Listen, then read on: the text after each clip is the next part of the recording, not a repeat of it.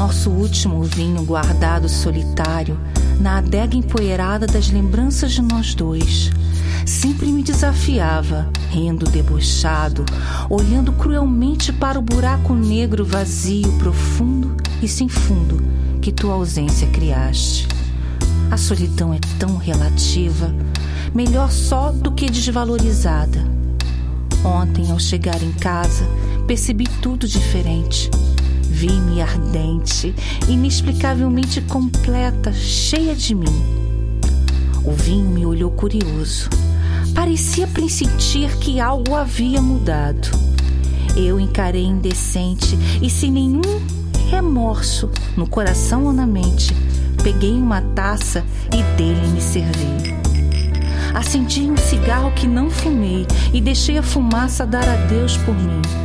Cada gole descia suave pela garganta e a sanha por tu, antes tão sacana, a cada instante ia se diluindo e a imagem tua, aos poucos, sumindo.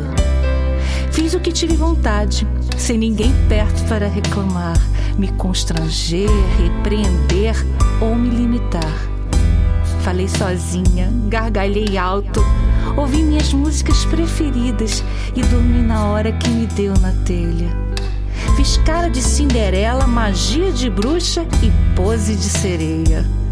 Corri pelo quarto nua com a taça na mão e parei para me admirar no espelho.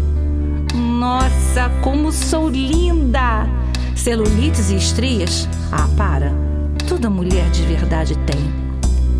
Quer perfeição? Come a Barbie, meu bem. Louca, solta, feliz. Guardei meu terço sagrado no altar. Contei segredos lascivos pra lua e tive, com outra pessoa, pensamentos livres de santa puta. Fui eu só eu, e me tive só pra mim. Bebi nosso último vinho, cheio das lembranças de nós dois. Garrafa vazia foi para o lixo. E tu? Para o espaço. Ah, como a solidão é relativa.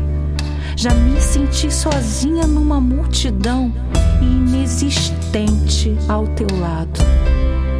Hoje, cheguei em casa tranquila Tomei banho e comi o que queria. Vesti uma roupa velha mais aconchegante. Fiz uma caneca forte de café e deitei na cama vazia. Não tinha ninguém. Cada um tem sua escolha, cedo ou tarde. Uns chamam isso de solidão.